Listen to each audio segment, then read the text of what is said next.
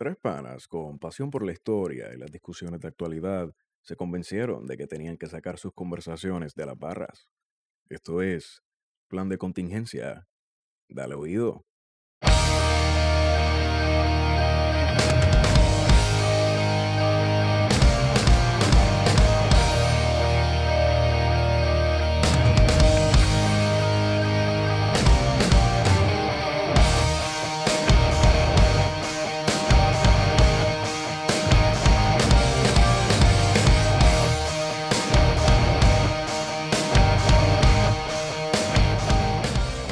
Bueno, hicieron una encuesta supuestamente en Twitter que yo vi de los podcasts más, más, más... Bueno, par de gente votó por nosotros. 8%, yo, pensé, pero- yo pensé que yo no ni siquiera íbamos a llegar No, a esa yo- lista, ¿Cuál es el resultado? ¿Salió el resultado? Salimos tercero. Tercero, No, ¿viste? sí. Sí, lo que llevamos son ocho ¿Quién salió- episodios. ¿Quién salió primero? Ay, yo no Chente, sé. Chente. Chente, chente, ¿Y sí, porque es, pop- es cultura pop, ¿Y no puestos para el problema. ¿Y segundo? Puestos para el Por- problema. ¿Salió un segundo? para el Sí, problema? y nosotros. Es un y- buen podcast. Y nosotros no. No, es buen podcast. Y esa gente, como que son panitas. so, eso está fuego.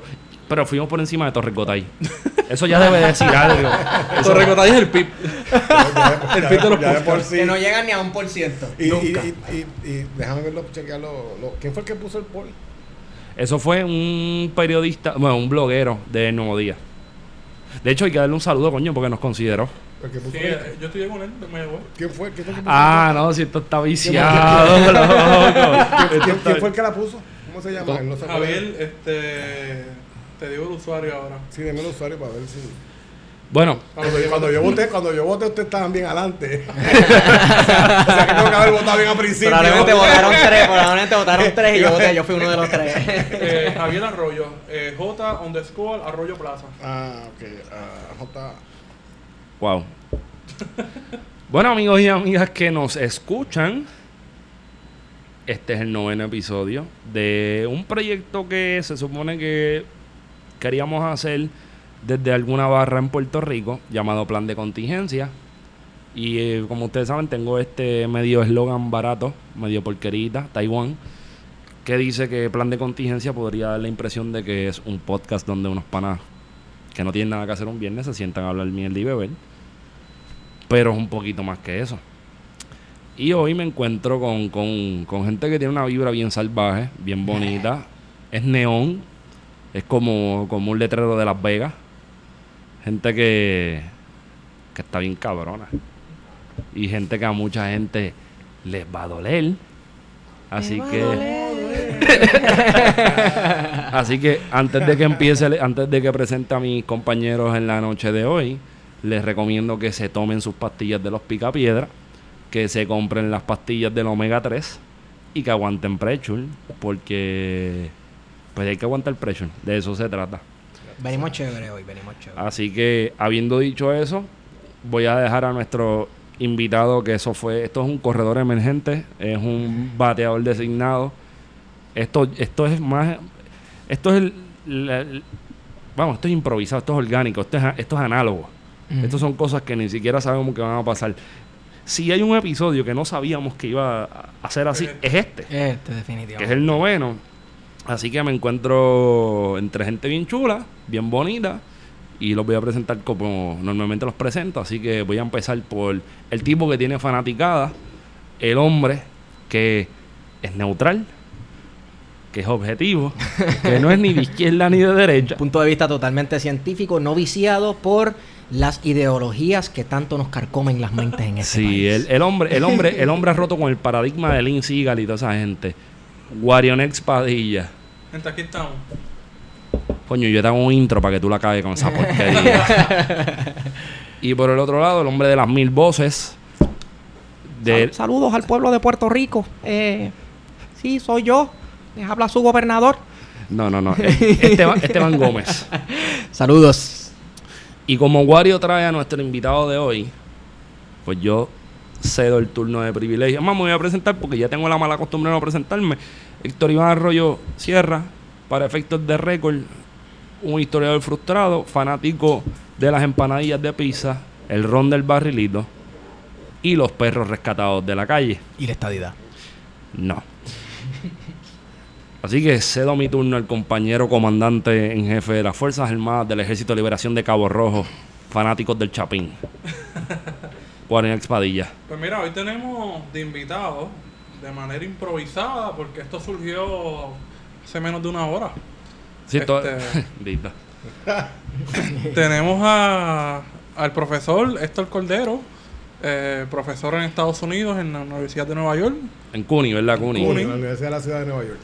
eh, que ha estado realizando investigaciones en Puerto Rico Así es. eh, de economía y sociología. Ha estado trabajando recientemente con lo que es la pobreza, eh, sobre todo post María. Ha estado, Pobreza en Puerto Rico. Eso no existe. Eso no existe, sobre todo después de María, ha estado presentando varias, varias conferencias en la Universidad de Puerto Rico en Río Piedra. Oye, que te dije la última vez que iba a verte y no pude ir. Te la debo. No, tranquilo. Yo sí llegué a ir. Está eh, en, en línea. Hay que verla. Alberto García tiene una serie de conferencias caribeñas y las Duro. graban y las ponen ahí para que la gente las pueda ver cuando, cuando tengan el tiempo de verlas. Wario, gracias por haberme dejado invitarme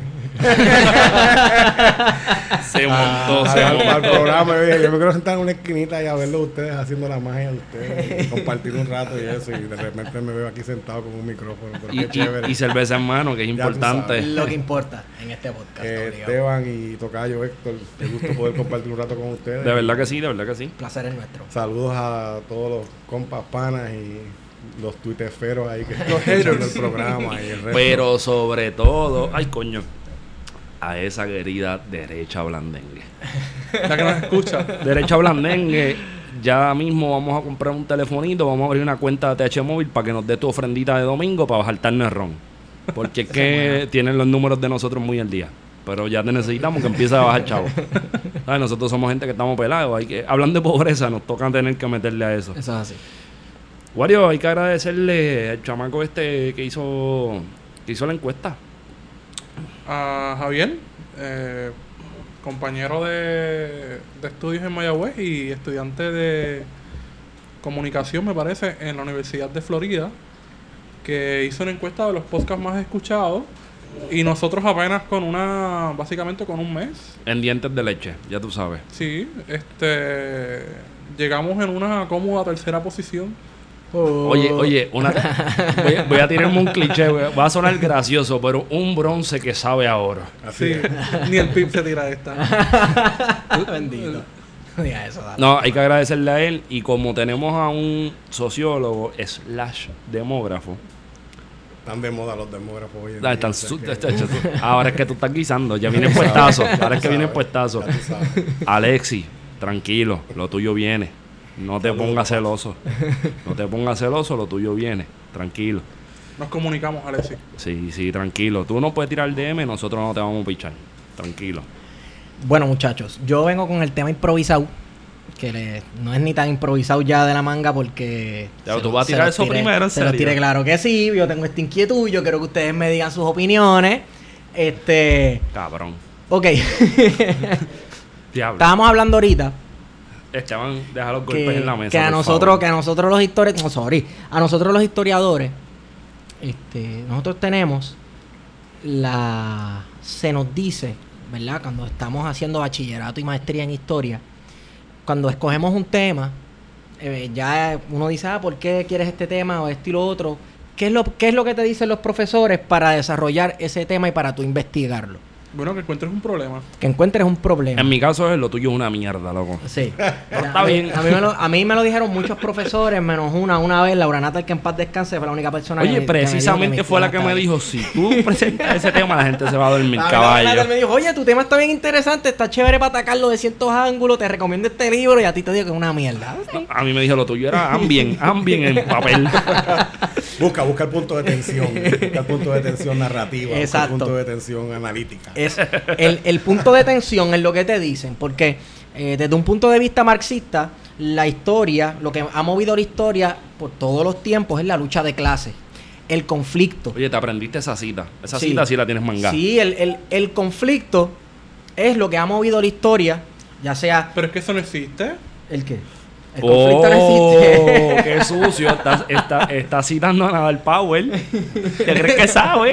El Te análisis de clase no existe. No, Eso es de revolucionarios de Twitter. pero eso pasa cuando tu abuelo era esclavista. Ah, diablo. Espérate, yo de Power tengo cosas buenas que decir. No era, re- era reformista, no revolucionario. Estoy hablando de Ramón y Giral. No, porque este es súper derecha. No, pero yo no estoy, yo estoy hablando de los 1800, no te vayas tan Bueno, si a este tú le pagas dos buches de bajelito y una buena ventolera, cae en la juventud del PNP. Eso, tranquilo. Pero Anyway. sí son, son grupos de interés luchando por la distribución y redistribución de recursos sociales. O sea, ese Exacto. es el punto de tensión principal. Exacto. Me Pues enc- a eso Me encanta eso. Nosotros nos vamos el viaje y nos jalan por los pies. Exacto. Sí. Sí, tenemos otra voz de la razón Me en este encanta. podcast, pero de verdad. Perfecto, loco. Esto es perfecto. Me encanta. Este, supongamos que se cumple el sueño de todo humano y la Tierra llega, el planeta Tierra, la especie humana, llega a este momento post-conflicto, digamos, una sociedad donde no exista la desigualdad social, la desigualdad entre los géneros, sexos, etcétera, este, donde hayamos encontrado los medios y los métodos de producir energía renovable a un nivel de que no le hagamos da- daño al medio ambiente, se resuelvan todos esos problemas. Este, ¿qué vamos a hacer los historiadores cuando ya no quede nada por problematizar? Fin de la historia. Pero es que eso- yo creo que la historia es un proceso que está amarrado al ser humano. Yo creo que más difícil que eso que tú hablas de conflicto sería pensar cómo hacemos historia cuando la mayoría de la documentación se ha convertido en algo efímero como el, el email, el mensaje de WhatsApp, Esto, el que Que voice. hay sobreinformación también. O sea, esos mismos archivos están sobrecargados de mucha información que no dice nada. No, exacto. Y, y tenemos que sentarnos a ver qué es lo que realmente es histórico, estoy haciendo comillas al aire, Sí. versus lo que es solamente un documento de paso. So, yo creo que desde esa premisa podríamos entonces pensar que para mí está más difícil, para mí es más, es más fácil bregar con esta situación de que no tenemos acceso a todo tipo de documentación porque se está convirtiendo en algo que desaparece en el éter, citándote Sí. a ti. Sí. Con e- o sea, pienso que eso es lo que tenemos que trabajar, porque una sociedad sin conflicto, por lo menos a mi juicio, y yo soy muy marxista, no es tan posible, porque siempre va a haber un conflicto. Siempre va a haber un conflicto. Entonces, O los niveles de, re- de distribución son tan desiguales en este momento que visualizar ese mundo Ah, no, es una cuestión Es bien bien a largo plazo. Sí, Y- sí, sí, sí, sí. Y quizás la cuestión es cómo, cómo se dan conflictos que apuntan en esa dirección y cómo se dan conflictos que retrasan en esa dirección. Yo creo que, por ejemplo, si miramos el caso de Puerto Rico, estamos en un punto de conflicto donde no solo, no solo hay historia, sino que vamos para atrás bien rápido para, para, para, para, Sí, para sí. aterrizar donde estábamos hace 100 años, para empezar de nuevo, como quien dice. Y eso Estamos es una como los huevos del perro, como los huevos del perro, es cierto. y también y podríamos tener ese debate a la, a la- no voy a tenerlo contigo pues no, tranquilo. Hoy estamos en las de beber que son buenas. Pero estoy pensando por ejemplo en el libro de Eric Williams From Columbus to Castro en ese episodio donde cita a Fernando Pico que Eric Ah, Williams sí. dice los abolicionistas yo citando a Pico yo veo otra lectura los abolicionistas que se celebran no son los abolicionistas que lucharon realmente por la, por la, por la liberación de los negros y las negras, sino que el propio sistema en Puerto Rico estaba más adelantado hacia el los precapitalismo. capitalistas, sí, los que se dieron de cuenta que era Sí, insostenible sí, sí. tener la esclavitud. Exacto. So, un liberalismo seguro. en, eh, a favor de otro tipo de explotación, por así decirlo. bueno, porque el sistema mismo está pidiendo, eh, o sea, el sistema yo lo veo Sí, como, un ser algo. vivo que está diciendo necesito esto, esto es lo que necesito, no exacto. necesito esto otro. Ya el sistema esclavista no me funciona. Tienes una masa de trabajadores que están ganando una miseria. Correcto. y que vamos en Puerto Rico recuerdo el libro de Astrid Cubano el laberin- el hilo del laberinto que en un momento dice que la el momento donde más esclavos tuvimos en Puerto Rico fue en 1848 que da la casualidad fue el momento donde más rebeliones esclavas hubo en Puerto Sí. Rico no llegaba al 1% Son ¿De esclavos? No, en la isla no hubo un- más de un 1%, o sea, no llegaba al 1% los esclavos. Pero si lo ponemos en regiones, sí, había un Ah, por ciento. Pero en la isla general, Sí, poblacionalmente no lo Que había. era la región de Ponce, Guayama, donde más esclavos había. Vega Baja tuvo una revolución con el, con el esclavo Sí. Simón que lo descuartizaron en la Que lo plaza. mencionó Baral. Está muy cabrón eso. Y Oiga. había todo un montón de criollos pobres muertos de hambre también, Sí, que también eran mano de obra, digamos, Libre. con la Libre. libertad. Claro, Sí, claro. el asalariado, claro. el jornalero. Desde el Y con los de la patrón le salían más barato. Y lo interesante es que todavía estamos en esa búsqueda del empleado más barato para el patrono. Todavía en el 2018. La- el debate público se Diablo. rige Wario, tú no Se viniste. rige. Wario, tú estás hoy tirando. por, por, Ah, por- por cómo abaratamos los costos para los patronos. Wario, tú viniste hoy con el cambio de velocidad. La recta, la recta está acá. La recta vino de este lado. Este, no, pero me gusta eso. Porque con eso podemos seguir con el tema de discusión. Ajá. ¿Tú quieres cerrar este tema aquí o quieres darle forma? No, no, no, no, quiero cerrarlo. Quiero cer- ¿Le podemos dar forma? Sí. Dale, dale. A mí, No, me, pues- a mí me gustaría también, gente que nos esté escuchando, que opine sobre eso. Nos pueden tirar al Twitter, la P de contingencia, y tirarnos sus ideas. Por favor, público, no al DM o algo así, para que para formar foros de discusión, porque recuerden que este podcast principalmente lo formamos para crear una discusión que nosotros sentimos que no se estaba dando en los medios de comunicación este mainstream.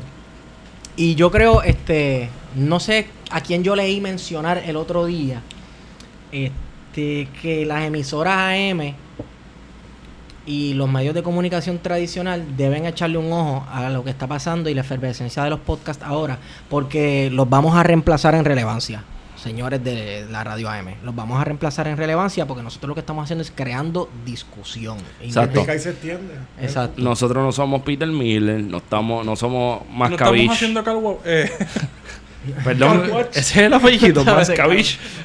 Perdón. No, no, no, car wash, car wash. O sea, no estamos aquí para lavarle la cara a nadie, estamos aquí para crear discusión. Y si usted está en Sí. desacuerdo y piensa que de hecho la idea que yo traje del post-conflicto es una porquería y una mierda, Dígaselo. at Estigom en Twitter o PD Contingencia en Twitter, usted me lo dice que soy una porquería y creamos una discusión porque a mí me encanta.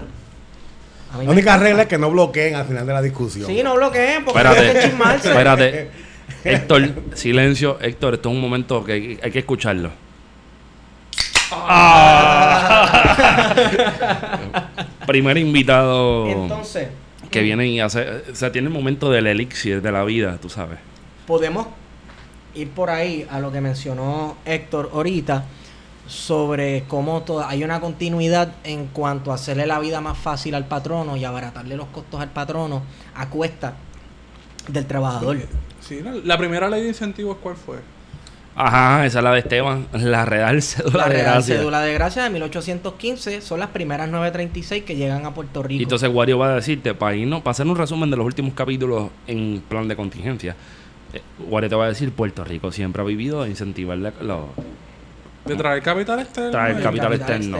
Entonces, dice, bueno, esa ley liberalizó los mercados en Puerto Rico, pero entonces la gente piensa, como, hay, eh, como existe este dualismo cósmico en la, en, la, en la política de este lado del hemisferio, de liberal, bueno, conservador, malo, ah, liberalizó la economía en Puerto Rico, pues ya la gente automáticamente piensa que es bueno, pero ¿para quién la liberalizó? Y- Seguro. Y, a quién, y a quién este vamos, benefició, a quién lucró esa cédula de gracia de 1815 a extranjeros, por ejemplo, alemanes, italianos, etcétera. Probablemente a Manuel Rojas para el grito Alares, pero lo perdió todo después del terremoto, todo. el huracán Sí. y la fiebre amarilla. So, Sí. par de cabrón. Extranjeros que no solamente eran cursos este, ni, ni europeos, que también eran franceses, domini o sea, que venían de San Domingo, de lo que Sí, era de San eh, Domingo. eh, Sí, sí, sí, sí. San Domi- Santo Domingo, este, que eran españoles, criollos, ¿no? Este, con, con cierto capital. Pero lo interesante de ahora es que esto... Venezuela. Venezuela, sí. Sí, Manuel, Manuel Rojas era venezolano, exacto. Coño, buena ahí, buena ahí. ah. Tú, no, si tú- Comunista. Si te, das, si te das la vueltita por la hacienda que tienen, con toda la tecnología que tenían de producción de agua y todo eso. Sí, eso está salvaje. Sí. Por ejemplo, Los trapiches de hidráulico y de vapor y todo eso. no, ¿cómo se llama? ¿Cómo se llama la que está en Ponce? Buenavista en Ponce. Buenavista, eso sí. está cabrón. Sí, sí, sí. sí. Que la batea de moler, de moler café es, es hidráulica, eso está salvaje. Es una máquina que le hicieron creo que en Illinois, en algún sitio, la mandaron Sí. para acá, en 1800 y pico. Hecha, por, hecha por esclavos negros. Pues esa, esa Y reforma. tenía, y tú la ves, y tú vas allí, tú ves la casa, esa es la casa de los esclavos. Allí donde estaban apiñados Ujú. los, los, los, los, los que tenían. Oye, y esto- me acabas de traer en mente esto. Yo no sé por qué me estoy yendo en esta Zumba, que se joda. No sé si ha pasado por Santurce, Miramar, etcétera, estas casas antiguas Sí. que todavía tienen la casita de servidumbre, entre comillas. Oh, sí. La casa de servidumbre. O sea, sí. Yo vivo en una casa de servidumbre. ¿Ah, No jodas, cabrón. ¿En serio? Sí, la casa donde, o sea, la casa al frente de la doña y atrás la casa de servidumbre donde yo estoy viviendo. Pero ven acá, ven acá, con su bañito. Sí. Sí. Pero pregunta que te hago. ¿Cómo un tipo de 6'5 vive en una casa de cemento de Play School? es un estudio, es un estudio. Claro, pero tú, sabes, tú me entiendes lo que te digo.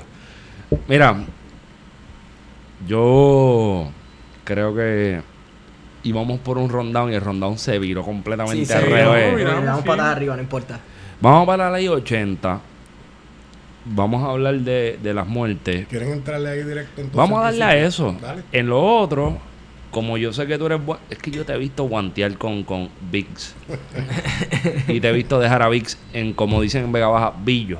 Y otra gente en por coca. ahí también. Sí, que no. Son los demagogos. De esa gente que nos escucha, que le gusta, chopichea. Que le gusta el análisis objetivo y neutral.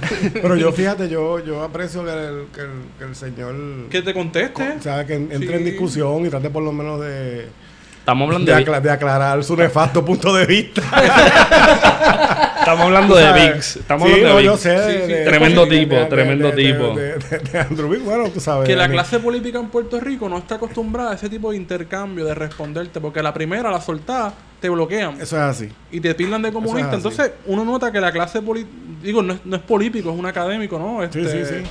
Pero está haciendo un trabajo político, Está obviamente. haciendo un trabajo Claro, político, claro. eh, pero que responde, que se deja, porque incluso la misma Yeresco, con las preguntas que se le hacen, son preguntas que muchas veces no son preguntas que las favorecen, que problematizan. Este mismo Carrión Tercero eh, es un tipo de persona que la gente, lo, que los periodistas lo han confrontado y mira, y responde y se maneja. Pero entonces Y están dispuestos, de alguna manera, siendo yo abogado del diablo, a escuchar. No, no necesariamente que, que, que, que se dejan persuadir. Sí, lo que está cabrón es que a, a, a Carrión tú le dices pendejo en un aeropuerto Sí, pero ese tipo y sale y sale un corillo de gente culidolidas a defenderlo como si ese cabrón fuera a sacar la cara por ellos. Exacto, sí. Como sí. que si ese tipo te ven que te están asaltando en, en la, en la calle Humacao allá tranquilo piedra, él va a salir, ah, no, no lo asalte. Loco, claro que no, ese tipo no tiene nada que ver contigo, deja de estar llorando y eso es para nada el power. Directamente a nada el power, no me importa.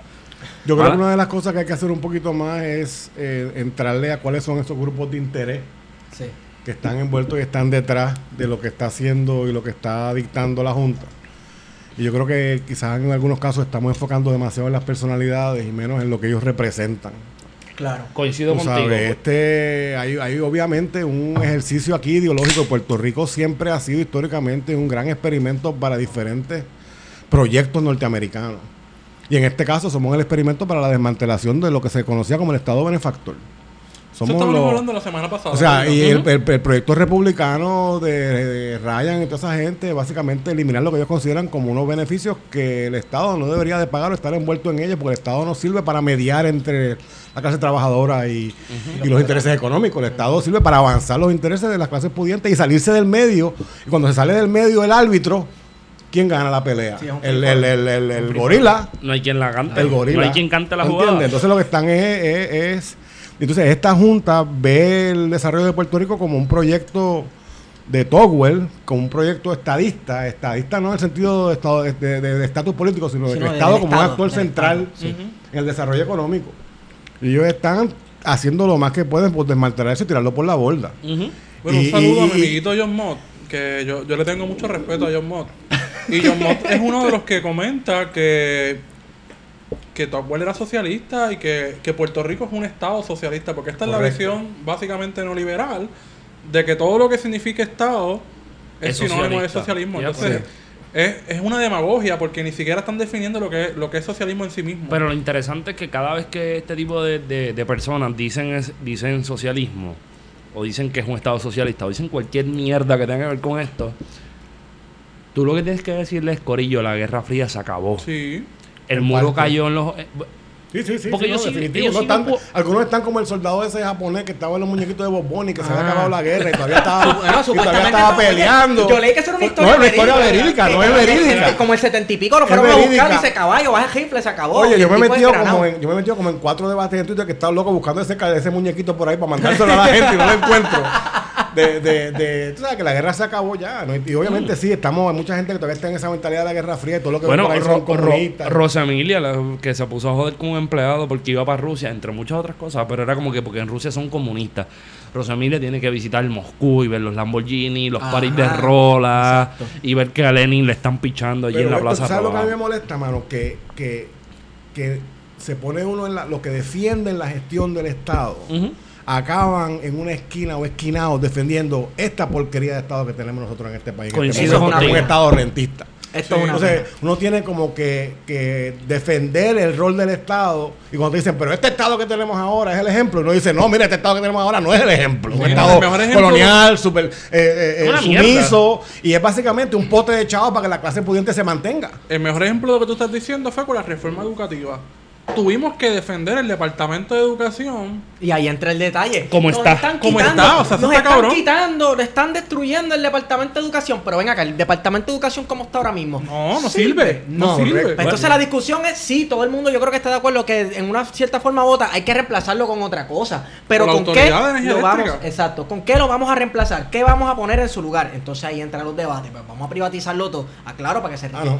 tres, cuatro gatos y no sea y que la educación no sea parte de un proyecto ideológico y de... Oye, ya que tenemos. Mala mía que te para ahí, porque Dale. sé, sé que iba. Termínala. No, no, no, no, sigue, Ya sigue, perdió la sigue, línea. sigue, sigue. No, no la perdió. Nosotros nunca perdemos la línea. O sea, esta cuestión de escoger, vas a privatizar la educación para que los Julia que él es el de la vida, este, y sus panas, y esta gente que de- en el 2010, en enero del 2017 montaron compañías de fulano Education Consulting, se hagan ricos, o tú vas a montar la educación, lo que vas a hacer es montar un proyecto ideológico o de país, o o como quieras este, llamarle a la educación. ¿Qué es la educación para ti? Correcto. Eso, eso es lo que hay que cuestionarse. Entonces, mm, como dijo Héctor ahorita, nos esquinan, ¿sabes? Nos estamos en una esquina tirando puños a lo loco defendiendo a este sistema de educación que tenemos ahora, que es una porquería. Yo lo siento, pero ha fracasado. ¿Y cómo es que es el sistema que más chavos tú le metes y es el sistema que aparentemente menos funciona? Recuerdo haber, 2.000 re- recuerdo haber- recuerdo haber dicho, y no me citen, pero recuerdo haber dicho que para la época donde, ¿cómo es que tú le dijiste esto? Argentina, donde no había dinero, Eh, el corralito. El el corralito. el corra- coño, gracias, Wari. Usaban cuponcitos y eso de intercambio de productos y servicios. Sí, para el corralito, en, en algún momento del corralito, el presupuesto del Departamento de Educación en Puerto Rico era el presupuesto de la República de Argentina. Eso está cabrón. Y si tú tienes un presupuesto que puede hacer una república que no está ni tan bien ni tan mal como Argentina, con es su- una república gigantesca. Pero gigantesca. caballo, Una población que. Vamos, es inmensa. Puerto Rico no sé cuántas veces cabe, pero al final uno tiene que pensar dónde puñeta se está yendo mi dinero cuando con el presupuesto del Estado de Argentina yo no tengo un buen sistema de Pero te voy a dar un educación. ejemplo. Entonces nos podemos enfocarnos en los padres. y Podemos pasarnos un rato echándole la culpa a los padres. Pero alguno de ustedes puede ver alguno de los contratos que le dieron a esa compañía de consultoría y evaluar el trabajo que verdaderamente hicieron con los millones de dólares que le dieron. No. ¿Dónde está esa información? Entonces es muy fácil cuando esa información no existe. Tú decir el problema son los papás, que los papás no se importan por los Exacto. hijos y, pa- pa- no los pasar- pasarle el muerto a ellos. No, y haces una ley que dice que si no vas a ver las notas y te sientas con los maestros es maltrato a los niños. Y puede Eso- ir hasta preso. lo, lo que está cabrón, ¿qué? Que puede ir hasta preso. Eso es lo que está cabrón porque el gobierno se convierte en líder de asistencia en el BCN. Pasa la bolita y yo me lavo las manos y que se joda lo demás. Tenemos que ser un poquito más responsables que en esta mierda. también eso, eso, eso es lo que hace también en parte la privatización. Cuando las cosas no están funcionando, si es una corporación privada lo que lo está corriendo, el gobierno se lava las manos. Los irresponsables se lavan las Y, manos. lo que- y el problema de la privatización, Esteban, en parte es que cuando empieza, los ejemplos que usan son ejemplos que tienen los mejores contratos, los contratos más fáciles, escogen sus estudiantes, tienen Ajá. buen resultado y usan eso para decir que ese va a ser el modelo para el sistema completo. Claro. Sí, sí. Con, cuando bregaron con los estudiantes más fáciles, Y entonces no debas a lugares como Caimito, donde hay unos problemas sociales grandísimos. resuélveme ese y entonces Ahí te sí doy que un no va. contrato. Y no le metes mano a la pantera. No, Mira, la pantera. este, este, este episodio está. Yo quiero confesar que este episodio me tiene bien pompeado. No, no tienen fucking idea. Wario, ¿llegaron a encontrar la pantera de Caimito? No, eso. Ni a Brian Myers. Ahora, ¡ey! Brian Brian Mira, pero que, Mayer. que- que- que ustedes creen que va a pasar con eso de la, de la ley 80 finalmente. ¿Ustedes creen que el Senado y la Cámara van a capitular Bueno, y eh, se van a rendir ante la Junta y van a eliminar? Yo creo que sí. O ustedes, porque el presupuesto eh, alternativo que somete la Junta, si no hacen eso, eh, da unos cantazos, bastante, da unos sí, cantazos bastante fuertes. O sea, Pero- que- pero- ¿Cuál es el análisis que ustedes hacen sobre esas posibilidades? mi análisis es que Tomás Rivera Chat siempre va a roncar de jodedor. Y la rodilla siempre. la- el- nosotros tenemos ligamento. Cuando me refiero a ligamento es que nosotros estamos conscientes de las consecuencias a las que nos sometemos contra la Junta y contra lo que está pasando. Tommy, que es un personaje que a nosotros nos gusta mucho solamente para entretenernos, porque Tommy es igual de entretenido que ¿Se acuerdan cuando uno metía una pesetita en la máquina esta que te daba un chicle Ajá. y, te, y estabas como 30 segundos como un pendejo viéndola bajar? Ajá. La bolita. La bolita, la bolita. Ah, eh, pa- eso para mí es Tommy, gracias a este cabrón de dedo La Wario. boca estaba bien dura. Bien cabrón. Ese es Tommy, ¿verdad? y lo, que- y Y lo- el chicle, no sabía nada. no, y, lo, y lo más asqueroso era que yo- el, el recuerdo mío era cuando la, el, el color de- de la- del chicle se, se dispersaba. Ah, era como tinta de Sí, era bolígrafo. como una pasta. Horrendo. Sí, no, Así es Tommy. Yo pienso que esta gente va a roncar. Es que yo creo que la movida siempre va a ser pasar la bolita. Esto es asistencia. La, la asistencia siempre va a ser nosotros no fuimos los que hicimos esto, fue la junta. Ah, no, pues eso seguro. Sí. Y, el, y el- y el plan, es- y el plan, según yo lo visualizo, es el siguiente. Se tiraron por la ley 80 primero porque es lo más fuerte para hacer. Le tiraron unos chavos a la legislatura para comprarlo. Sí, es como quitar la a curita, alcaldes, como quitar la curita rap de repente. Que compraron ahí, los alcaldes, que eso fue lo que hicieron esta semana, que les repartieron un millón de dólares a, cada- a todos los alcaldes. Pero yéndome por tu línea. Y y por a- ahí vienen los próximos. O sea, y- el año que viene van a hacer el bono, Claro. van a hacer Sí, las eso viene. vacaciones, van a hacer... Y no, no, no lo hemos hablado. Y esto tiene que ver con el post-trabajo y toda esta pendeja. Que esto sería. Yo quisiera tener un episodio contigo sobre eso. Bueno, lo tenemos aquí. No, pero lo estoy emplazando para la próxima. Para darle forma a esto. Porque esto viene con calma. Ese mundo donde nosotros todos nos creamos nuestro trabajo y nos hacemos ricos por nosotros mismos.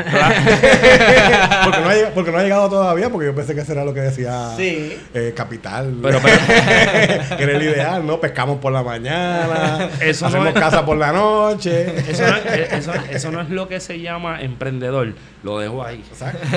Este, no, pero eh, eh, eh, hablar de post-trabajo Sí, sí. en Puerto Rico en tiempos recientes sería una, una tarea que me gustaría tener Seguro, más seria y darle forma a eso. Pero, Wario y yo tuvimos una conversación de esas telefónicas que, Wario, tenemos que grabarla. Esto está bien Sí. cabrón. Tenemos que hacer tricol y grabar El FBI Esteban. ya los graba. Ustedes les piden, mira, dame la conversación de tal día, tal. Pero Wario y yo, en, en un momento dado, yo estaba ebrio, Wario. Normal. y yo le digo, Wario, Wario, ¿qué tú piensas que es lo que viene después de la ley 80? Y Wario en un momento nirvana me dice, lo próximo debe ser el ambiente. Y eso está par de cabrón. Porque... Que yo- nuestro pana, este, ¿cómo es que se llama? Jesús Albelo, me estaba escribiendo, entonces Perdón, puso algo... perdón. Compórtate. ¿Qué decías Jesús Alberto? Puso algo del, del cambio climático, que el gobierno ya habló del, del, del Yo, yo- cambio climático. mala Y- mía, mala mía, tú lo citaste y yo voy a estipular esto. Un día me dijo que los historiadores no servíamos para nada a partir de una discusión de estudios negros. El día que me pida una disculpa estamos a fuego.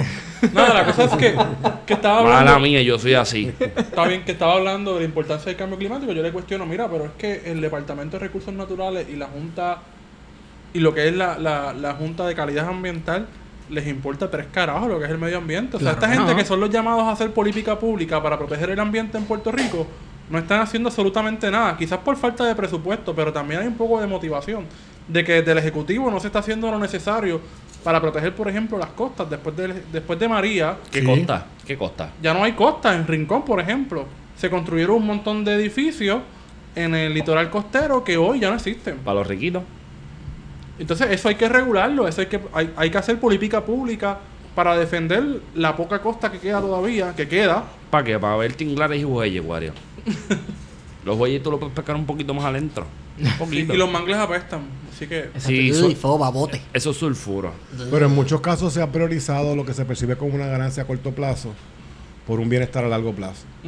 Y a medida que el cambio climático continúa afectando la zona de la forma en que todo lo está haciendo, hay que, Que eh, repensar para, para mitigar. Eh, y cuando se planifican esas construcciones que van a tener impactos a mediano y largo plazo, hay que pensar en ese impacto a mediano y largo plazo. Pero esas cosas, la, la, esa permisología, eso todo también, eh, esos estudios los mandan a hacer. Entonces, el miedo que también yo tengo es que la Junta tiene ciertos poderes de suspender ciertas reglas. ¿Y qué es lo que va a pasar con la autoridad verdaderamente? ¿Qué es lo que va a pasar con todo eso de la ceniza? A medida en que la Junta entienda de que esas reglas lo que hacen es que hacen más caro el costo de producción de energía. Porque la Junta lo que está haciendo es, mira, en este, te estoy dando break a ti gobierno, haz las cosas, porque si no lo hacemos por la mano y me toca a mí, porque por derecho, por, por la ley misma de promesa, yo tengo la potestad de hacerlo. Pero yo quiero que ustedes lo hagan para que sea más democrático, sea más bonito. Que sean ustedes los que hagan todo este tipo de reformas estructurales y que lo hagan ustedes. Si no, pues me toca entonces a mí. Entonces, el gobierno de Puerto Rico, ahí que entra Tomás Rivera Chávez, podría haber jugado la carta de haberle hecho frente directamente a la Junta de Control Fiscal y asumir las consecuencias y no, lo- no lo hicieron, ni lo van a hacer. Vamos, porque es la misma, es la cuestión de la lucha libre. Yo ronco que te voy a meter las manos, pero como contigo en McDonald's del lado. Claro. So, yo pienso que, que podemos cerrar esto aquí en la medida de que vamos a sacar a Héctor un poco de la comodidad de la ley 80. Dale, Vamos a ver un jato. dale. Pues mira, esta semana secuestraron un trapero. y un trapero. Pero está no- relacionado también con los trabajos que hace Héctor. Pobreza, desigualdad, calle. ¿Tú crees? Eh. Pero es que este no es ni tan calle, dejó a la May cuando lo secuestraron. Ya. La May es más calle que él y no tiene nada que ver con cuestión de masculinidades. La May es más calle que él. Sí, sí, sí. Cuando a ti te secuestran un hijo y tú dices, te secuestran un hijo en una cancha de básquet frente a tu casa con rifles largos y tú dices, si se lo llevan a él, me llevan a mí. Esa doña está bien clara. Sí. Yo. Sí. habla- me va a matar si, si lo escucha, pero yo creo que él no va a escuchar. Yo conozco una persona, muy buen amigo mío, y tú también lo conoces, Héctor Iván. Este, que una vez le hicieron algo similar, digamos que le sacaron armas, etcétera. Y la May sacó la cara por él. Ah, yo sé de quién estamos hablando. Salió con un cuchillo, loco. Salió con un cuchillo. Da- da- da- da- Con un cuchillo, Dame un turno de privilegio. y, y en los 80 picaban. Hey, picaban duro. Este, un día lo vamos a tener de visita. Pero nada, vamos a dejarlo ahí. Se- eh, secuestraron, estamos hablando del trapero Brian Mayer. Brian Mayer. Que lo, lo secuestraron esta semana. Este. Que parece que es una ganga de Luquillo. De Luquillo. Pero ¿dónde él estaba? Porque yo leí que él lo dejaron frente al vertedero de Carolina. no sé si eso fue para enviarle un mensaje. Era una basura, cabrón. Pero ven acá, lo secuestran por plata. Sí, O Parece sea, que para, sí. para, para, para- estamos el estilo Colombia de los 90. Diablo, bro. Entonces- Entonces estamos. Ok. Que tienen canguitas ya buscando a los traperos para secuestrarlos, para sacarle los chavos. Lo secuestran y le piden 10 mil pesos. Pero ellos no roncan de jodedores, los traperos, de que ellos están cantando la Ellos son realidad que está pasando acá. en la calle. Bajen para acá. Porque esa es otra cosa. Yo creo que hasta desde la academia y desde la izquierda en Puerto Rico han estado romantizando a los traperos últimamente. Por eso que la, De que la ellos izquierda está representan como lo, está. lo- lo que es la calle, lo que está pasando. Pero es verdad, o sea, lo estábamos hablando la semana pasada. Sí, que- estábamos que- hablando, mira, hemos, hemos hablado ya, hemos estado dos, dos semanas hablando del trap y de la fascinación con cierto mundo que no quería envolverse con, con, vamos, con ese aspecto de la cultura puertorriqueña que es la música urbana y el trap, el mundo académico. No, que- no quería saber nada de eso. Cuando yo entré a la UPR en el 2007, yo recuerdo que en la Facultad de Humanidades y de Ciencias Sociales era Silvio Rodríguez, Pablo Minalé, Lo clásico. Gustavo Cerati or Get the Fuck Out. A mí no me hables de reggaetón, so canto de cafre. Entonces, obviamente ahora ha habido un auge, un boom. De esa generación que se grabó, en el- que se grabó digamos que en el 2012, Ajá. ahora escucha con nostalgia el reggaetón, lo perrean, Sí. se van a fuego Sí. hasta lo último. Oye, que no está mal. A mí me gusta el reggaetón. El gistro estaba- amarillo. el yo, gistro escu- yo amarillo. escucho el gistro amarillo y me dicen, eso es bien viejo. Yo estaba en noveno grado. Eso no es vintage. Para mí No. vintage es como que Miles Davis, pero me siento como que no tengo nada que ver con esta gente. Anyway, este, existe este nuevo romance del mundo nuevo académico. Y que no es una mirada con conciencia, porque es una mirada nostálgica lo que están haciendo. Sí, ¿Tú no hay crítica, no hay No crítica. O sea, yo, yo, yo he estado entre un punto u otro. Esta fascinación. Es como la gente que escucha Magic. O sea que fuimos de, de total eh, ne- negación Sí, e ignorancia a un abrazo como el nacimiento, el nuevo renacer de la cultura Sí. urbana joven puertorriqueña. Porque Exacto. eso representa a Puerto Rico ahora. Pero, Ahora. pero Héctor, tú no piensas, ya lo me siento como que hablando conmigo mismo, pero no. Tú eres mejor que yo, o sea, qué duro. ¿Tú no piensas que eso sería como la salsa? Que la salsa en un momento fue el viaje, Chugo Quintero dice eso más o menos. Rechazada. Sí. La rechazan, pero de momento es el emblema de Puerto Rico. O sea, Y de momento viene la salsa romántica porquería. A joderla. A dañarlo todo y se acabó la salsa gorda. Gilbertito no me gusta. Me gusta Frankie Ruiz porque había perico envuelto, todavía ca- había callosa. No, Fran- Frankie Ruiz. Y Frankie- el otro, Mira. este. Eddie Santiago. Eddie Santiago, Oye, eso sí que oye es este. Pavón, ¿cómo se llama? Este Pavón, Pavón. David Pavón, aquel viejo motel. super machorra, Ah. pero sigue siendo un éxito, mano. Eso es machorro puro. Pero pues, Aquí hay una interrogante. Y es la que yo he estado, yo llevo ya dos o tres semanas pensando.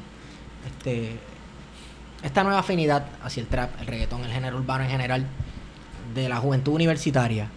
Y yo quiero que me contesten, porque yo sé que va a haber gente que se va con nosotros. Nosotros no estamos hablando mal de nadie. Es que hay una interrogante. Esta nueva fascinación se trata de una nueva apertura y una nueva aceptación a esos, a esos sectores marginados de la sociedad que normalmente se relacionan con ese género musical. Este, por ejemplo, sabemos que esa música, la gente negra fue básicamente quien se la inventó, es una música cari- afrocaribeña, viene, o sea, hay cosas panameñas, jamaiquinas, etcétera, envueltas, hay unos ritmos también que luego mete Tego Calderón con la salsa y esas cosas, y la, hasta bombiplena, Bueno, y ahora hay una, una apropiación de lo que es el vallenato y la, y la cumbia. exacto, con exacto. Seguro. Entonces, es, es un Con giro. Carlos Vive, con Carlos Vive. Carlos Vives. sí, ahora Carlos Vive hace reggaetón con cumbia, es cierto. y meta Maluma por joder. Sí, exacto. Es, es un giro, es un giro de punto de vista, es un giro, ¿cómo se dice? Este, ideológico. Que, estos, que los muchachos hoy día, que nosotros los muchachos, que me gusta el trap y esas cosas, que ellos dieron, o tú crees que es porque ahora es cultura pop y está cool y está in estar Ese es el punto. gustarle esa música que habla tanto de sexo y de drogas que no estoy diciendo, señores, no estoy dando calificaciones eh, valorativas como que eso es malo o eso es bueno. Simplemente estoy dando un análisis desde mi mente que yo llevo pensando esto un par de semanas. La fascinación de la juventud con la rebeldía por todos los tiempos, pues la rebeldía hoy día en una sociedad conservadora es sexo, eh, drogas, que es así desde los 60. Pero eso no vamos. significa que esta generación que escucha reggaetón esté liberalizada en cuestiones del sexo, por ejemplo. Son Claro. mucho más conservadores. Yo pienso, estoy contigo. Pero me voy a salir de esta discusión porque Bad Bunny, Benito, es de Vega Baja. Y si de Vega Baja, se acabó la discusión. Se acabó con. Este no quiere que le caigan las avispas. Pero, Pero eh, no, lo no que- quiere que te piquen las pero, avispas. pero yo creo que desde el punto de vista eh, analítico, tú estás eh, poniendo el dedo en la verdadera contradicción de si es una apropiación Ajá. que, que lava y limpia y. y- y Blanquea. le- Vamos, blanquea. Ah, blanquea, dame blanquea, cinco, blanquea. ¿Qué es lo que hace Benito? O, o, o, Bueno. o, o- o- o exotiza. Ajá. Ahí y, se, voy. y se apro- aprovecha Ese es se apropia de ese, elemento exótico. Bad Bunny es, es O si eso. verdaderamente hay un análisis más profundo de Sí. las circunstancias sociales que le dan Claro. origen a esa música. Y eso entonces lleva a una apreciación de que lo que hay que hacer para resolver esa situación urbana. Claro. Yo creo que lo segundo no está sucediendo. Es simplemente el sonido que sale de ahí, yo me lo apropio y lo lavo de su origen. Ajá. Y cuando lo incorporo es porque así es que esa gente brega, yo bailo al son que ellos me tocan. Claro. Pero no hay ningún análisis más crítico que eso. Entonces yo creo que eso es lo que se debe de fomentar. Sí. Aprecia la música, entiende la música, pero entiende que viene una condición social que, que- que está gritando por cambio también con esa misma música. Claro. Que quieren dejarse Y escuchar. no te quedes con el sonido nada más y dejes la parte del grito por el cambio social Sí. aparte, Sí. por el lado. No le metas cabeza, no le des análisis. Yo creo que es importante dar análisis a eso también, ¿no? Sí. Sí. Sí. Entonces, sigue la pregunta y el interrogante y quiero que nos contesten por favor por Twitter y si, hay- ¿sabes? si alguien quiere venir a discutir con nosotros y a decirnos, porque esto es un interrogante que nosotros hemos estado hablando por tiempito ya, es la fascinación con el trap. Fuente, ¿sabes? La fuente de eso es una preocupación verdadera por estas comunidades marginadas que se asocian a esta música, a la, La música urbana, urbana. a la realidad urbana, a la desigualdad social, racial, etcétera, y la represión sexual también. O es moda, es pop, es un fad. Pero yo pienso que si nos ponemos a analizar esto de una perspectiva media jodida, que esa, Héctor, te explico, la, la perspectiva media jodida para mí es, es, es cucar, es cucar. Tíralo. Es tocar por todos lados, a ver qué. Es como, tira- es como un tiroteo en un elevador, a ver dónde da. Uy. Crear un trap latino. Y brincamos ahora ya en Mayera Fuego ahí, viste, pero. Anyway, vamos para eso. Es más importante hablar del trap. Sí.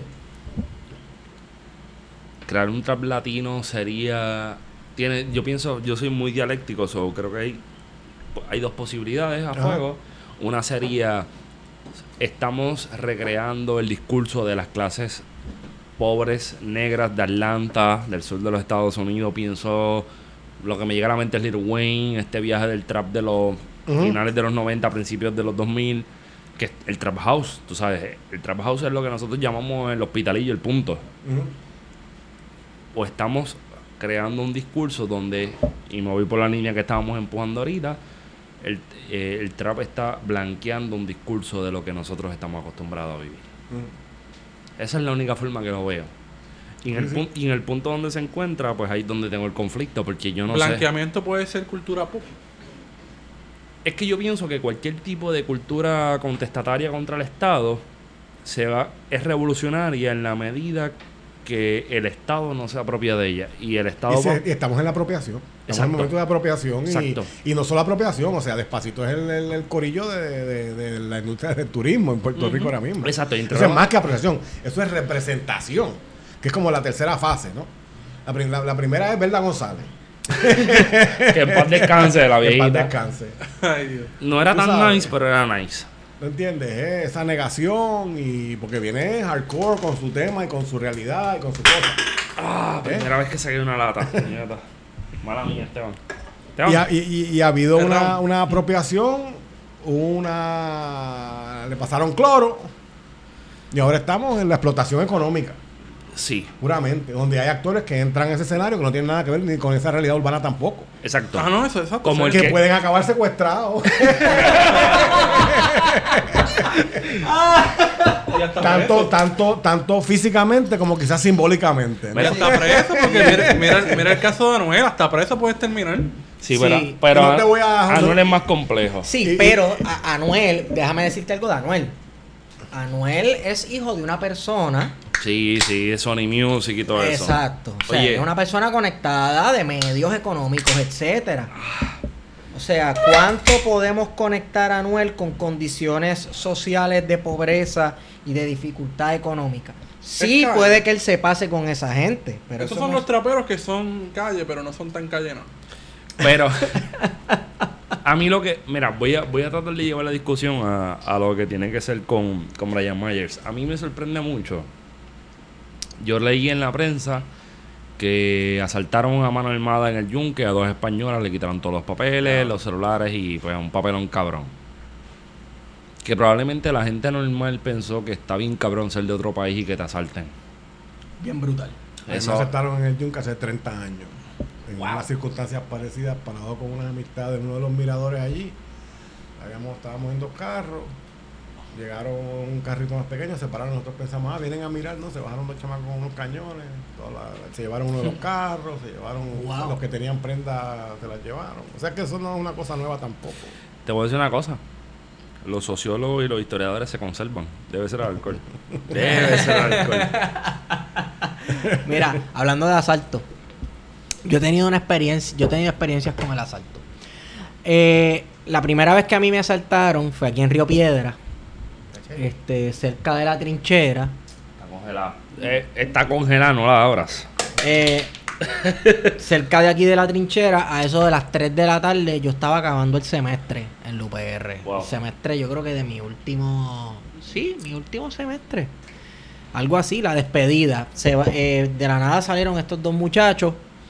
Oye, y un, un, un corillo de asalto lo más inclusivo, porque uno era blanco y uno era negro. sí. Habían trabajado toda la cuestión Sí, racial sí, exacto. Y eh, lo, cada uno sacó su pistola y cada uno me puso una pistola aquí en las costillas en cada lado. Para 12 pesos, porque 12 pesos es lo que Algo así era lo que yo tenía encima, caballo. Entonces, oye, no, y mira esto, déjame contarte. El chamaco me dice, abre la wallet. Yo la abro y él coge el dinero, que eran así como 12 o 15 pesos, Ajá. lo saca. Y me deja con la wallet. Digo, caramba, yes, no vas a pasar trabajo sacando este licencia otra vez y esas cosas. Me dice, quítate el bulto de la espalda. Loco, yo tenía ahí, ¿sabes? Cinco, cinco siglos de historia, tenía un par de libros. No, pues no tenías nada. Pesado, te- pesado no de historia. nada. Te- Tenía, o sea, tenía un par de pesos en libros de historia en el bulto ese día. Este, y el chamaco de, me dice, quítate el bulto de la espalda. Me lo quito. Dámelo. Se lo doy. Él se pone el bulto y, si, y empieza a caminar y el otro me está apuntando con el cañón mientras él comienza a correr. Y yo le digo, Bates, mira, pero déjame, déjame los libros y llévate el bulto. Y el tipo se para y me mira. Pues ábrelo, hay lo que hay son libros nada más, tú no usas eso para nada. Y él abre el bulto, chequea los libros, ve que no hay nada, yo nunca ando con laptop ni nada de eso. Oye, me deja el bulto. Qué interesante. Y se va, me llevó los chavos, me llevó el celular, maldita sea. Pero, Por eso es que yo compré un cover, mi computadora tiene un cover que parece un libro. No es por prejuicio, pero en Puerto Rico nadie lee. Ni siquiera los, los legisladores. so. ¿Qué Anyway. podemos esperar? Anyway, el secuestro de Brian Mayer es medio interesante y creo que podemos darle forma eh, para ir cerrando con esto. Sí, yo creo que hay No, que... no, no, no, nos falta un tema. Después de esto que me importa mucho, este tema me importa mucho. Vale, vale. Pero de, yo creo que hay que dejar de, de construir masculinidades falsas.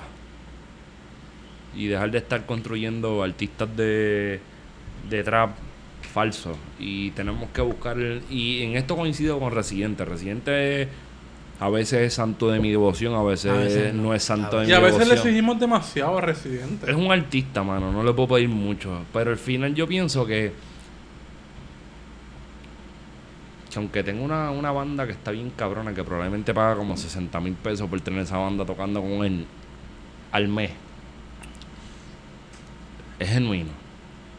Porque secuestraron a Brian Myers con las luces y las sombras del proceso, porque yo no quiero pensar lo que sería que a mí me secuestren en mi casa.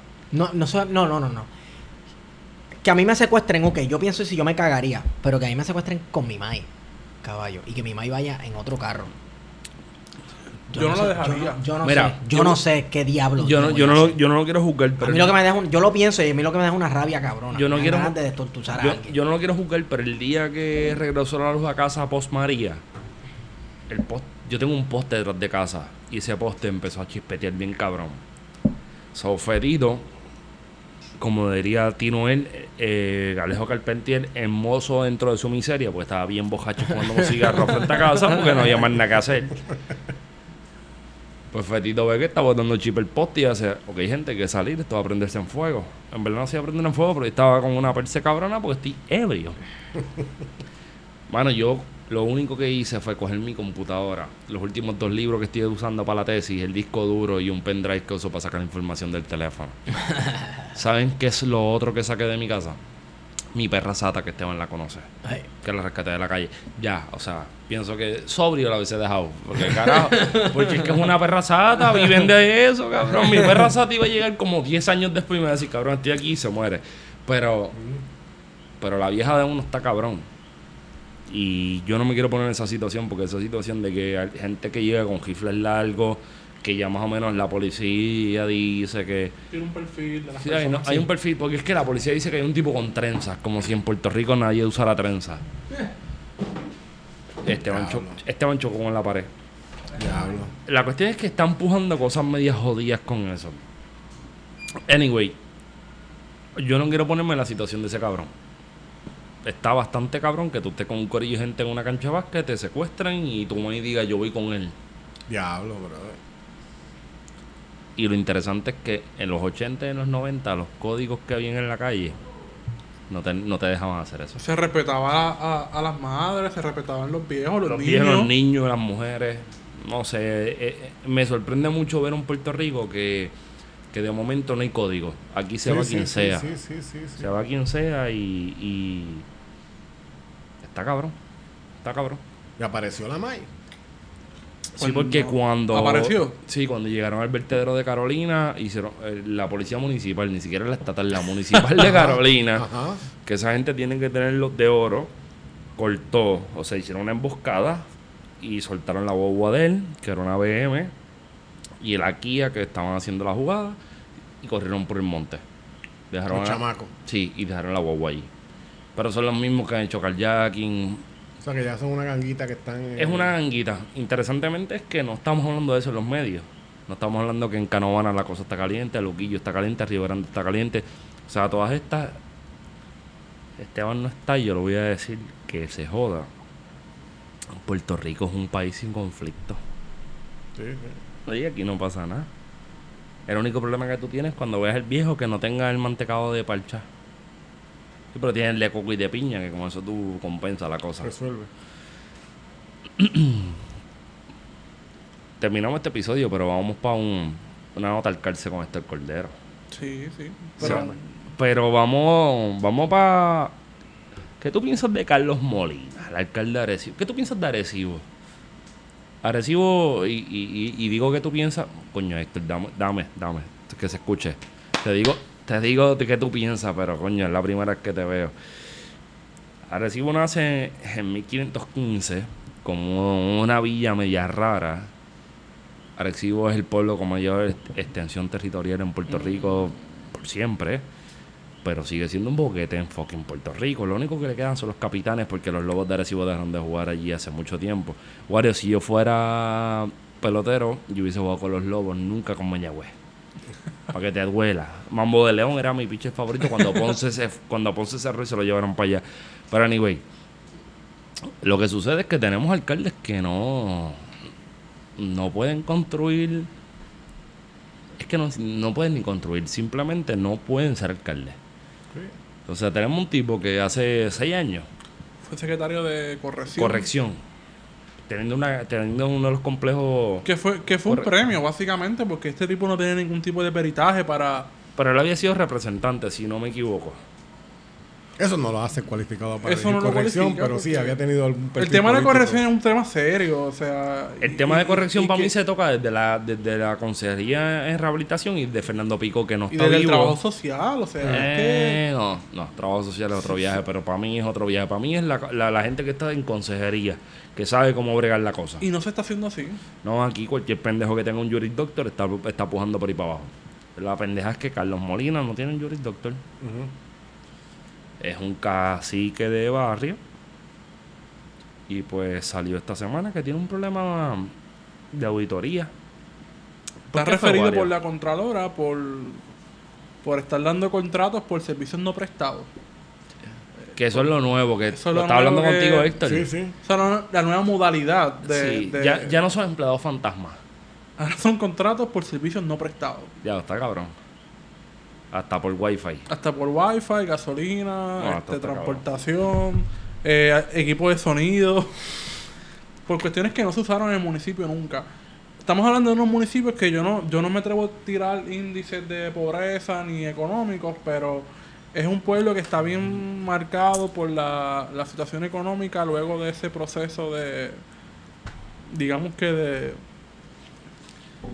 de, de- desindu- desindustrialización, ¿no? Este, Seguro, sí, en las que fábricas que se han estado saliendo. de Arecibo está bien jodido. Está bien Punto. jodido, sí, sí, Punto, económicamente. Punto. Y la casa de Naudi no está por ahí por Arecibo. ¿Cuál? La casa de Naudi que la están rentando ahora en el Eso es. Aguadilla. Aguadilla. Oye, pero se fue. ¡Diablo! ¡Qué duro! ¡Qué duro! Este. Está cerca. Oye, tú estás duro, Héctor. Pero yo creo que en Arecibo donde están enterrados los chavos que están buscando los bonistas para pagarle, ¿no? No, eso es Vega Baja. Ah, Vega Baja. Eso es Vega Así Baja. que hay un tesoro por ahí que Sí, de. Pablo Escobar. De Pablo Llevan diciendo los Escobar. por años que los chavos están ahí. No En sé. Arecibo que está el Galeón, ¿no? No, eso no es Isabela. Eso No no, es es, Isabela. eso no es Drake. Un saludito a Manolo Tuset, la avispa menor que acaba de entrar al estudio. Más nada. Esto ha sido hoy. Esto está duro, cabrón. O sea, no hay más nada, cabrón. Este. Pues sí, hablamos de Anaudi. ¿Tú quieres hablar de Anaudi? ¿Qué pasa con Anaudi? Pues mira, Anaudi tiene una mansión como si fuera de esas mansiones de película porno de los 90. que tiene, que tiene, tú sabes que en Puerto Rico hay una ley que no permite la privatización de las playas, ¿no? Pero si hay una barrera natural, pues, prácticamente pues la barrera pues, te impide. Y tú sabes que la casa de él tiene hasta, su, hasta, que su, hasta, su, hasta su playa privada y todo, tiene, tiene esa... Estás hablando del Hotel Embassy Suites en Dorado. Dile. Que eso es básicamente una playa privada. Vamos. eh, Bueno, y, y, y, y Coco Beach es en Río Grande también, exacto, tiene una playa privada. Exacto.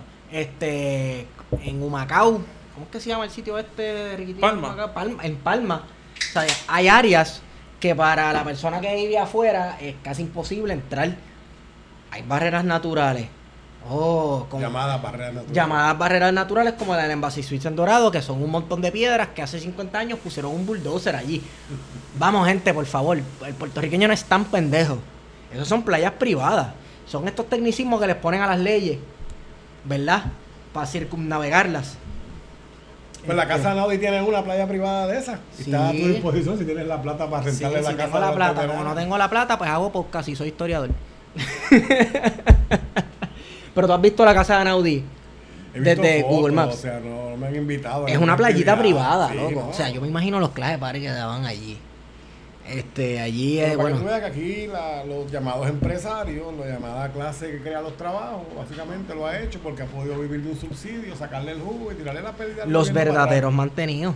Esos son los verdaderos mantenidos. Señores, cuando nosotros hablamos aquí en este podcast de, de los mantenidos, de los cuponeros, no es de esta manera clasista y despectiva que usan las clases dominantes para hablar de las personas que viven en los residenciales públicos, etcétera. Nosotros hablamos de personas, de empresarios puertorriqueños que sin subsidios y sin panitas, sin panitas en el gobierno no pueden sobrevivir. Estamos hablando de periquero, Punto. de periquero. Creo que sí, está bien. Estamos El- hablando de los el perico le gu- El perico le gusta al que le guste. pongas. No. A los creperos, a toda esa gente. ¿Qué bajo con? Nada, Pichea. yo no sé, este se fue ahí en volanta, yo no sé de qué estamos hablando. Estamos Siento que tengo las orejas coloradas. Yo no sé ni de qué carajo estamos hablando. A mí me bloqueó en Twitter, yo no sé ni yo qué, qué- ni, ni qué dije ni nada. Ah, no, pero si hay gente, tú. Mira, yo aprendí no a sé no ni de qué cogerme Twitter a hablando y de repente sale Zagaldía con mi nombre y le pongo el clic a ver qué estaba diciendo y dice, tío, blog by, by Zagaldía. Así Es como gente- Aníbal Pegabol. Son gente que, exacto, que no pueden vivir sin la teta del Estado. Critican el Estado porque supuestamente es muy grande, Ujú. Pero se le hace imposible vivir sin, es- Claro. sin, sin, sin los contratos Sin con el, gobierno. Exacto. Hay gente que sin el Estado, supuestos empresarios exitosos, sin el Estado no fueran exitosos porque sin ese subsidio se van ajustes. Esos son los verdaderos mantenidos. Esos son los verdaderos cuboneros de Puerto Rico. Mira. Es, puñeta, le di el micrófono. Hay un La tema estás que- pasando bien. Bien cabrón. Mira, este. Vamos a darle formita a este último tema. El domingo pasado, Oh, Dios. Condado se cundió. Me gusta eso. Condado cundido. Condado cundido. cundido. Condado Condado está cundido. cundido. Condado cundido. condado. Amigos, amigas, amigos. Este, para el año que viene pueden usar eso. Con Amigues, amigues. amigues, Eh, amigos, amigues. amigas, amigues, amigos, amigos. Este. Pueden usar eso. Condado está cundido. Pues el domingo fue la parada gay o la parada LGBTT. LGBTT o fue. Pride. ¿Verdad? No sé. Pero fue una cosa bien interesante. Yo nunca había ido, yo fui este año. Yo te vi con la bandera del PIB. Pero yo no fui. Eso es lo que está cabrón. Mira la cara de Wario. Ya. Wario esta cara serás cabrón. Wario, Wario era objetivo. abanderado. Recuerda que yo soy objetivo, neutral. Neutral. Neutral, científico objetivo. Este. Tú no eres No. ni de izquierda ni de derecha. No, de no. centro, este es el hombre del Horrendo. centro. Pero sí, estuvo, estuvo bien. O sea, yo nunca he ido a esta manifestación. Que está bien cabrón. Está bien cabrón, o sea. Porque es creatividad por todos lados. Ujú. La cuestión es Que que... no es una celebración, es eso, es una manifestación, es hacerse sentir. Sí, es, de que estamos, esa estamos aquí. Está ahí, Estamos aquí. de que Pero- esa diversidad existe. Pero podemos hacer como que... Podemos tener un debate en esa, Wario. ¿Por qué? Porque yo creo que una, una celebración de tal índole crea la incomodidad de tal índole. Yo creo que son, en esto somos Quizás se como ha, se ha newtonianos. vendido que es una celebración, quizás mucha mucha gente va con la intención de celebrar. Yo no sé qué se, yo no sé qué se debe celebrar. Más bien lo que se se, debe tiene que celebrar hacer. que tu culo es un tambor y a quien te lo toca y que si quieres besar con quien tú quieras lo haces y que Tata Claro, Charbonnier pero sigue más siendo una que, puta pendeja. eso, más que eso es hacerse, hacerse sentir que, que, que Hacerse ver Hacerse públicamente. ver. Visible, Visibilidad, sí. Visibilizar. A mí me jode eso. Y me jode a fuego, pero me jode en la medida que yo no pienso que tú tienes que hacerte ver. Un día nada más, es todos los días. es todos los días. y sí. que se caguen en No, su cierto. madre a fuego. Estamos de acuerdo. Pero yo soy un poquito más revolucionario. ¿Ustedes saben cuál es el, el entremés que a Tata Charbonnier no le gusta? ¿Cuál? Espérate, eh, mala mía, el alcohol está hablando. ¿Cuál es el que le gusta? Héctor, ¿tú sabes cuál es Héctor? No sé cuál es el Eso lo llevan le en todas las reuniones que hay por ahí de... de- El entremés favorito de Tata Charbonnier es el antipasto. Ah, está bueno, está bueno, está bueno. Saludito a Luis Armando. Pero anyway, está cabrón que, que en toda esta jugada sigan jodiendo con la gente que quiere simplemente demostrar que, que el amor no es binario, que el amor no es una cuestión de... Que no es lo que diga la sociedad, Loco, que no no es lo que diga la demostrar. religión. Es gente que quiere vivir su vida. Cabrón, déjame en paz. Eso es todo. manifiesten Eso es todo. Cabrón, déjame en paz, quieran. déjame en paz. O sea, Ve- yo no estoy cometiendo un crimen, nadie está haciendo nada malo. Déjame en paz, cabrón. So, yéndome por esa línea, un saludito a Pedro Julio Serrano, que me dijo de dónde salía, porque yo tenía, yo tenía la- la- el cuestionamiento de por qué se daba esto en, en condado, porque para mí condado es como que hoy día y desde que he nacido en un La sitio de sede del privilegio, Puerto. Exacto, ¿sabes? Tú estás bien cómodo Es una con tu... cuna de la élite. Exacto. Pero también es, la, es el área donde están los turistas, donde hay una zona de neutralidad, por así decirlo, donde se respetan muchas cosas y se permiten que se permite ese tipo de cosas, porque quizás en un momento dado en Puerto Rico hacer este tipo de cosas, qué sé yo, en otro lugar que no fuera condado está mal, estaba mal visto y ahora se ha aceptado o se ha, se ha hay una cierta tolerancia a, a, a, a los gays, a, a las comunidades LGBT, eh, queer, etcétera, ¿no? Este, que en ese momento no las había fuera de- del área de condado. Pero, pero Julio me dijo... Pensando que- en, en que condado es un área más cosmopolita, no sé. Sí. Pedro Julio me dijo que... Saludito a Pedro Julio, by the way. Eso yo no me esperaba que me diera ese, ese trasfondo. comunista, yulinista. Comunista, yolinista y toda la pendeja. Ay, puñeta. Le metí a la, a la mesa. Él me dijo que tenía que ver con, con uno con una marcha que empezó Cristina Hayward, que yo pienso que tenía que ver trans en esa época, porque no me suena nombre de otra cosa. Que a finales de los 80 ella empezó a marchar en condado, sola, o por lo menos pienso yo con poca gente, en defensa de los derechos de la comunidad LGBTIQA. Cada día aparece una, una, una letra nueva, so. Me perdonan a quien no incluye ahí. Pero que a mí lo que me gusta es que las fotos que vi de ese domingo estuvieron bien cabronas. Sí. Estuvieron bien cabronas. Y no solamente por la gente de la comunidad, porque a mí realmente no me importa, y mala mía que lo diga así, no me importa la gente de la comunidad que participa, a mí me importa la gente que es heterosexual que participa de esta Los aliados. Los aliados, sí. LGBTQAAIP, una de las A's es los aliados.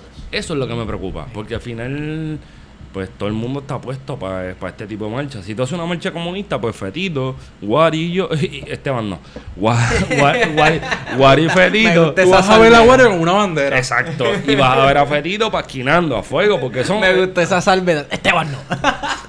este, Bueno, Esteban puede ir de documentalista. Exacto. Exacto, yo le tiro fotos y Exacto, exacto, exacto. Pero somos gente que, que, que estaríamos acostumbrados a ir a este tipo de, de, de, de convocatoria. Pero ver gente que son straight, y hago comillas al aire, apoyando a una comunidad que está cogiendo palo por todos lados, eso está bien cabrón. Todos tenemos hermanos. Todos tenemos Primos, vecinos, lo que sea. Que no tiene dicho, el que no tiene dicho tiene mandinga. Y a Exacto. mí lo que me preocupa es más la hipocresía de los líderes religiosos que aparentan tener una lectura selectiva de la Biblia, que tanto Oh. predican. Sí. Es que no te aparenta que así, esa lectura, Sí, mano, y cómo esa lectura selectiva incide en la política con gente como Que Tata, sí, ¿cómo? Venegas Brown eh, y todos estos políticos que, que, que se aprovechan de, eso, de estos religiosos para impulsar sus agendas. Claro, lo que nosotros aquí nos gusta llamar el régimen de la, La pandereta. pandereta. El régimen de la pandereta es esa gente. Y es gracioso porque ya se ha comprobado en muchas ocasiones en la política de Puerto Rico y en Estados Unidos que la gente que más ataca a la comunidad LGBT es porque esconden algo. Muchas veces la gente que ataca demasiado a esa Sale comunidad, así. que son legisladores, etcétera, esconden algo eh, o tienen algo en el closet escondido, Arango. o, o, exacto, ¿qué pasó con Arango? ¿Qué pasó con Arango? Este, Con las y- fotos aquellas. Exacto, y que nadie, y que na- no lo estamos sacando del closet ni nada, porque él después públicamente ya normal. pero hay que ser Yo lo he bien- visto con su novio por ahí. Mala mía, pero hay que ser bien cara cabrón para hacer esa mierda. Tú- hay que ser reprimido. ¿Tú No, sabes qué? mano, mala mía. Feto, hay que ser colonizado para hacer Porque eso. se Y colonizados somos tú y yo, que se cabrón. la hipocresía. Eh, O sea, eh, es la que yo- pero es que para mí ca- quién es, pero no se ponga a criticar para entonces hacerlo escondido. ¿no? Héctor, ¿tú no, Héctor, ¿tú no piensas que cara cabrón significa hip- hipocresía? Está bien, gracias. Si ustedes lo vieran, él me acaba de decir, sí, ok, está bien. Y dentro de esa hipocresía, pues tenemos que justamente cuando se estaba llevando la parada de orgullo gay en condados que terminó en el Cambrón, en, en Puerta Tercer de Tierra, milenio. en el Que Parque Eso está, eso Milenio, está cabrón, ¿verdad? Este, se estaba, estaba el gobernador haciendo Acto de presencia. acto de presencia en lo que empezó la semana pasada eh, en el acto memorial en el Capitolio de las víctimas del huracán María, de los familiares. en un acto de, de recordación en el que cientos de familias, quizás miles de familias, fueron a llevar zapatos de, de, de sus fenecidos, ¿no? A consecuencia directa o indirecta del huracán María.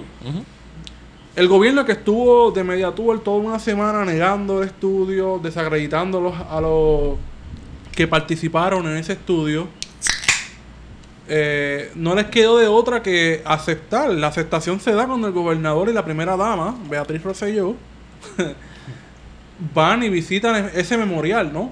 Este, en un acto Desesperado. desesperado, hipócrita, de, de querer montarse en esa ola de- del duelo que, que estaba llevando la gente, la familia. Mira, allí. ¿tú sabes qué? ¿Tú sabes cómo yo me lo creía? Si no hubiese sido un media tour con un camarógrafo allí, con un collar que decía oficina de, de, de fortaleza, etcétera. La suerte. Y hubo, hubo otra muchacha que posteó, estaba corriendo por la San suerte Juan. que tenemos de Y que esa muchacha estaba corriendo. No, muchacho, y- la, la- la suerte que tiene el pueblo de que la, esposa del director de publicidad. Exacto. Ahí estaba corriendo por ahí que en tenemos. ese momento preciso. Porque si no llega a ser por esa coincidencia histórica, Claro, somos la isla bendita, nos isla de Cordero. perdido ese momento tan Claro, importante. de tanta ternura, solidaridad, tanta preocupación por parte de la primera familia de este país. Este, Es la hipocresía lo que se critica. claro. No es el acto per se. Es tu No, haber ir, ridiculizado. claro. Haber negado metido por debajo a Torre Cotay. Cla- ah, la primera dama misma con el tweet aquel poniéndose guapa.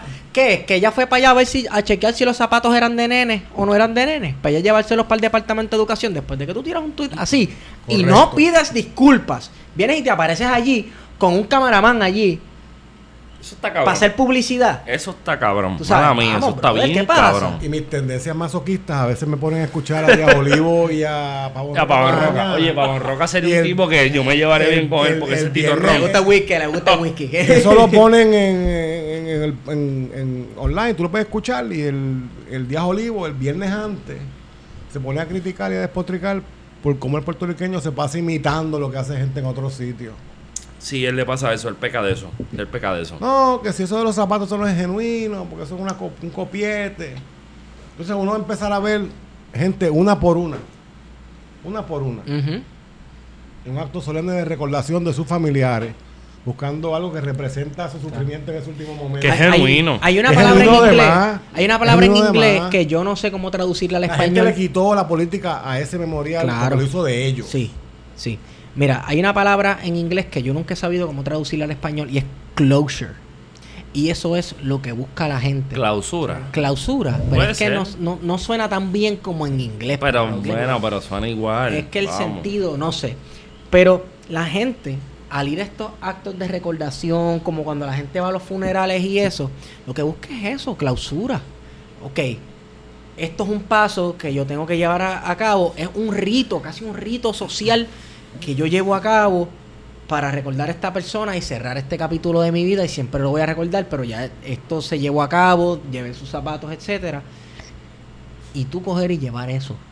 ¿sabes? Y yo ni lo veo como, eso. y yo ni lo veo como una crítica de la gente al Estado y echándole la culpa al Estado No, por lo que pasó. no. Diciendo al Estado, reconoce mi muerte. Claro. Reconoce que yo tuve una pérdida con esto que nos pasó a todos nosotros. Sí, porque fue todo el Es un mundo. momento colectivo que el Estado no ha reconocido. exacto, El Estado ha querido, ha querido borrar. Sí. Ha querido borrar ese dolor, esa muerte y ese evento público de recordación nacional de una tragedia nacional. Vamos, que si el periodismo y la academia no se hubiesen metido ahí a revolcar el avispero y investigar, o sea, hubiese sido casi como los desaparecidos de Puerto Rico. Y porque es que el decir- gobierno negaba que toda esa gente había muerto, no los reconocía, pues son desaparecidos. Y me ofende que gente diga la culpa es de los familiares. Sí. Ah, no, culpa es eso, eso- eso es, bueno, oye, vamos, esos son fotutos, eso siempre, los que decían eso son fotutos lechones con, con un águila en el username de Twitter, con sabes. fulanito estadidad y patria. Vamos, ¿sabes? Nadie en su sano juicio que las personas puedan ver tu cara, salvo la Elaine Montgomery, este, McClinton, yo no sé qué rayo que dijo de lo de la gallina, que ya lo hablamos la Que semana se pasada. caga en su que es madre, una, cabrona. una morona. Que se caga en su Nadie madre. en su sano juicio haría un- una cosa así. de negar los muertos, de culpar a la familia, etcétera. Parece Vamos. que alguien se le pegó al gobernador y le dijo, tú no quieres ser el gobernador que se conoce en la historia como el que causó X número de, de- de fatalidades. Y el negar la información, el negar los datos y el negar el uso público de esa información, lo acabó pintando como el que causó 20 mil veces más. Exacto. O sea, el que lo la, negó. la- la lección es suelta la información, la Claro. información te va a liberar hasta cierto Oye, y la gente no la agarres porque o sea, vas a acabar con toda la culpa. En Puerto Rico se respeta a la gente que da la cara. El puertorriqueño respeta a la gente que da la cara y no se esconde. Yo no sé si eso es alguna, algún tipo de visión de fueron, masculinidad o lo que en última instancia, porque tenía que dar la cara. Claro, tenía que dar la cara, pero se llevaron un camarógrafo, caramba, me cago en nada. O sea, Casualidad.